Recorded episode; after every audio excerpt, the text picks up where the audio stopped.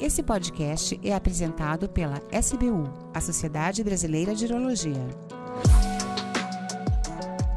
Olá, eu sou Rogério de Fraga e esse é o podcast da Sociedade Brasileira de Urologia, a Rádio SBU.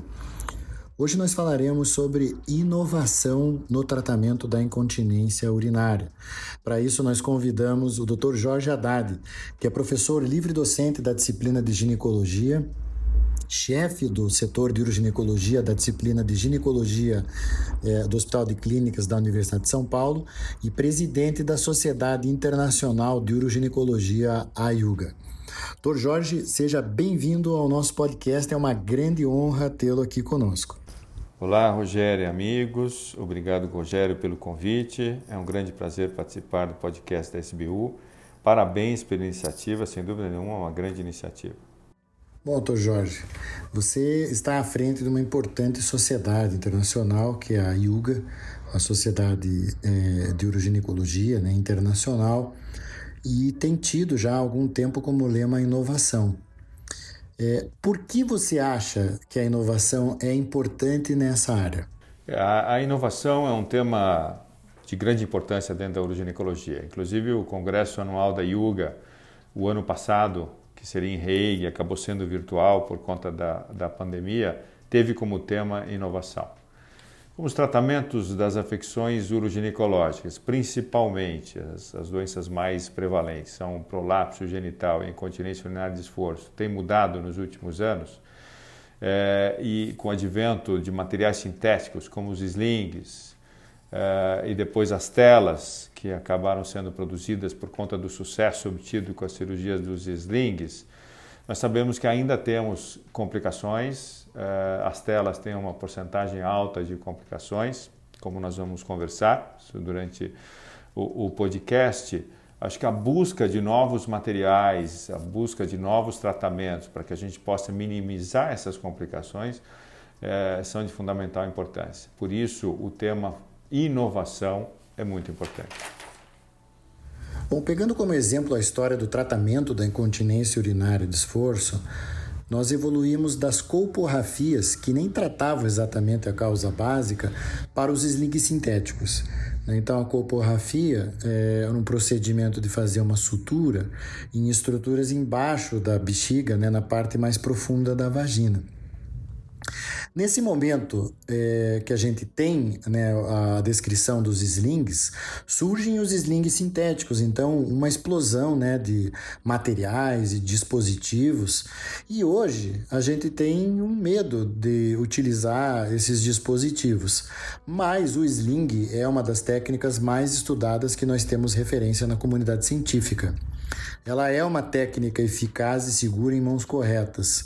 É, desde que os pacientes sejam bem selecionados. Doutor Jorge, como que você enxerga essa situação? Quanto ao histórico do tratamento da incontinência urinária, ele era feito uh, pela cirurgia de Kelly Kennedy, que era uma aplicatura da face uretrovesical na parede vaginal anterior, e mais tarde o sling facial, a cirurgia de Bursch, a cirurgia de Kelly Kennedy tinha uma alta taxa de recidiva, a cirurgia de burst e o sling facial não são cirurgia, cirurgias minimamente invasivas, até que na década de 90 idealizou-se os slings sintéticos, que é a mais bem estudada cirurgia para correção de continência urinária de esforço de todos os tempos, tendo mais de 2 mil uh, trabalhos publicados e com alguns deles com um grande follow-up e, e, um deles até 17 anos de follow-up, mostrando uma alta taxa de eficácia e baixa taxa de complicações. Porém, com esse sucesso dos slings, houve o desenvolvimento de telas para correção do prolapso genital com o mesmo material, e aí houve um boom mercadológico com uma grande venda desses dispositivos. Por exemplo, nos Estados Unidos em 2010 foram feitas 300 mil cirurgias para prolapso genital, e colocadas 100 mil telas. Obviamente, com um grande, uma grande taxa de complicações, uma vez que a indicação das telas seriam naquelas pacientes específicas onde você quase não tem fáscia para fazer a reconstrução, um prolapso grande, 3 e 4, e recorrência. Então, 100 mil telas seguramente foi colocado e indicações é, que não eram bem feitas, por isso um grande número de complicações. Aí o FDA fez uma warning em 2008, 2011, depois 2015. Foram banidas as telas em, alguns países e acabou respingando para os slings. Em alguns países, como no Reino Unido, eles não são mais realizados, os slings. Até por conta disso, a, a Yuga escreveu um statement de proteção para os slings, com um resumo de toda a história dos slings, com o número de publicações, com eficácia, com follow-up, etc., na qual 50 sociedades mundiais assinaram esse statement em proteção ao sling. É uma cirurgia muito importante no tratamento da incontinência urinária de esforço, sem dúvida. E em alguns países as telas foram suspensas. E algumas técnicas, como injeções na uretra, acabaram tendo destaque novamente. Isso não é inovador. Pode até ser um retrocesso, mas isso se dá por condições legais e não por condições técnicas. Como que o médico, nesse cenário, tendo que inovar, tem que ser pressionado a, a reativar uma técnica antiga, né, só para fugir de condições legais. Como que a gente pode criar um ambiente favorável para a inovação?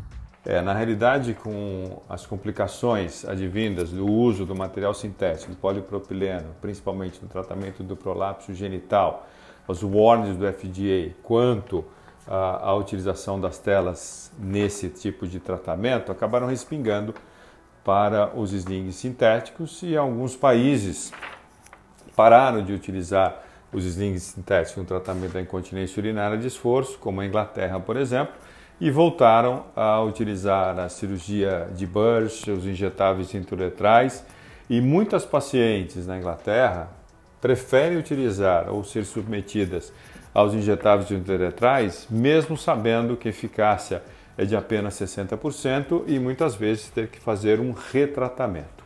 Sem dúvida nenhuma, esse é um campo onde nós podemos ter inovações para que possa melhorar a, a eficácia do tratamento cirúrgico da incontinência urinária, como por exemplo novos materiais e talvez a utilização de células-troncos para que com isso a gente consiga melhorar a qualidade de vida dessas pacientes.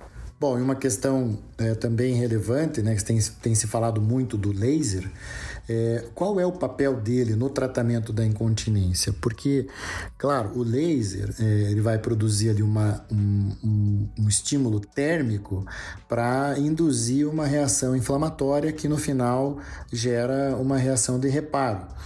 É, mas o papel dele para a incontinência urinária, qual é exatamente? Com relação ao laser, ele parece ser um, um tratamento promissor para pacientes com incontinência urinária de esforço leve, mas precisamos de evidência científica. Realizamos o primeiro estudo randomizado comparando fisioterapia com laser nas pacientes com incontinência urinária de esforço. Esse foi o primeiro registrado no Clinical Trial, lá no Hospital das Clínicas. Com mais de um ano de follow-up, nós tivemos um resultado ligeiramente superior do braço do laser quando comparado ao braço do, da fisioterapia. Mas precisamos de evidência científica robusta para que a gente possa indicar no tratamento dessa afecção. E nós não temos ainda essa evidência, portanto, ainda precisamos esperar um pouquinho mais para que a gente possa indicar, principalmente nessas pacientes com incontinência urinária leve. Bom, parodiando um grande amigo nosso, né, nós falamos bastante das flechas e falamos pouco do índio. Né? Claro que isso é uma brincadeira, mas é, como deve ser o comportamento do profissional que atua em uroginecologia para poder absorver todas essas mudanças? Pois é, Rogério. A meu ver, os profissionais que atuam em uroginecologia, frente a todas essas mudanças que estão ocorrendo principalmente o tratamento do prolapso, o tratamento da incontinência e outras afecções, precisam avaliar as evidências científicas existentes antes de utilizar essas inovações. Essa é, acho que é a principal observação que a gente tem que fazer, vídeo que ocorreu com as telas do tratamento cirúrgico do prolapso genital. E finalizando, Jorge, a gente sempre tem em mente que a inovação é um processo tecnológico. Mas muitos processos e atitudes podem ser inovadoras mesmo sem a tecnologia dando suporte. É, o que, que a gente pode esperar para os próximos capítulos no tratamento da incontinência? Gério, conforme comentamos, a gente precisa continuar pesquisando para buscar o tratamento ideal, seja em materiais novos, seja com desenvolvimento de células-tronco, mas acho importantíssimo a gente continuar fazendo o que realmente está comprovado, que é a utilização dos zincs sintéticos, que, como dissemos anteriormente, é a mais bem estudada técnica para o tratamento da incontinência de esforço, enquanto a gente aguarda as evidências científicas das inovações, que serão, sem, sem dúvida nenhuma, muito importantes, para que assim a gente possa oferecer o melhor tratamento para as nossas pacientes. Bom, eu quero agradecer ao Dr. Jorge Haddad por essa excelente orientação, essa excelente conversa. Fica aqui o nosso abraço, o nosso agradecimento e o nosso convite aí para conversas futuras. Muito obrigado e curta aí o nosso podcast e siga nossas redes sociais. A Sociedade Brasileira de Urologia tem muitas novidades e muitas informações para ajudar você a melhorar a qualidade de vida. Um grande abraço.